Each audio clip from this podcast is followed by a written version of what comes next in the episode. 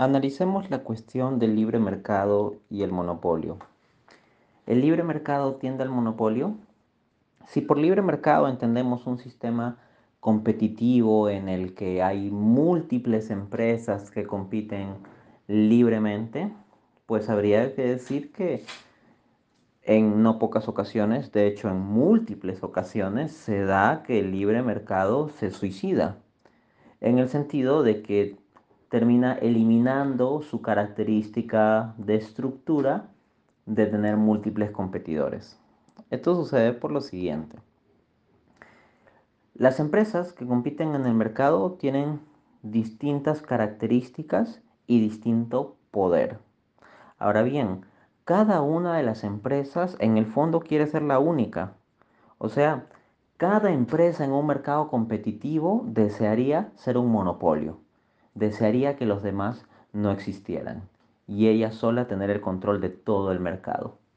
Como todas las empresas quieren eso, pero no todas tienen el mismo poder, eventualmente por procesos de compra, de fusión, de adquisición, de absorción, de bajar los precios, de aplicar este, mecanismos de dumping, etc., unas y otras empresas irán eliminando a su competencia. O si no la eliminan, como digo, la pueden comprar, absorber, pueden fusionarse.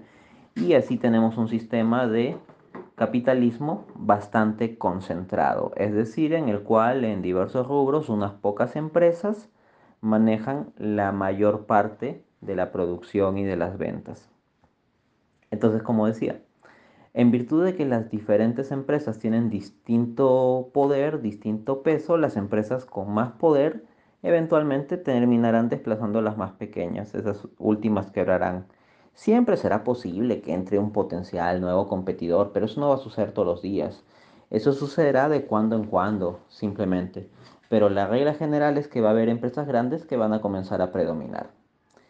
De hecho, los especialistas en marketing, los gurús del marketing, Ulrich y Jack Trout, en su libro Las 22 leyes inmutables del marketing, establecen la llamada ley de la dualidad, de acuerdo con la cual a largo plazo o a la larga la competencia de mercado se convertirá en una competencia entre dos grandes titanes. Así, por ejemplo, en el caso de los sistemas de computadoras tenemos a Windows y a Mac. En el caso de las gaseosas tenemos a Pepsi y Coca-Cola. Y así podría pensarse en múltiples rubros donde la mayor parte de la dinámica de producción y ventas, la mayor parte de la competencia de mercado se da solo entre dos empresas. Entonces, si Reese y Trout son capaces de enunciar esta ley de la dualidad, es precisamente porque no hay una tendencia intrínseca del libre mercado a mantenerse como un esquema competitivo de múltiples empresas que concurren, sino más bien que el libre mercado tiende a eliminar esa estructura competitiva.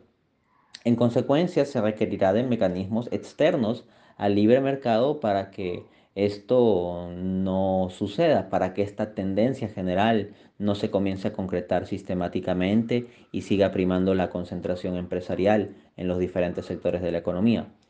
Por tanto, se requiere de legislación y cierta medida de regulación e intervención del Estado, que en ocasiones puede tener que ser importante para ciertos rubros en donde puede haber un poder de mercado que puede extenderse a situaciones dañinas por ejemplo, cuando hablamos del mercado de la salud, de las empresas farmacéuticas, el hecho de que puedan tener poder de mercado, de que sean monopolios, de que sean los únicos que tengan la patente tal o cual medicamento, si se trata de medicamentos que son fundamentales para la vida, entonces se convierte en una cuestión compleja en términos de garantizar o no el bienestar de la población. Y ahí es importante que se hagan cumplir las leyes antimonopolio. El mero libre mercado dejado a sí mismo no promociona automáticamente la libre competencia. De ahí que sea necesario muchas veces crear en los países organismos estatales específicamente dados a procurar la libre competencia.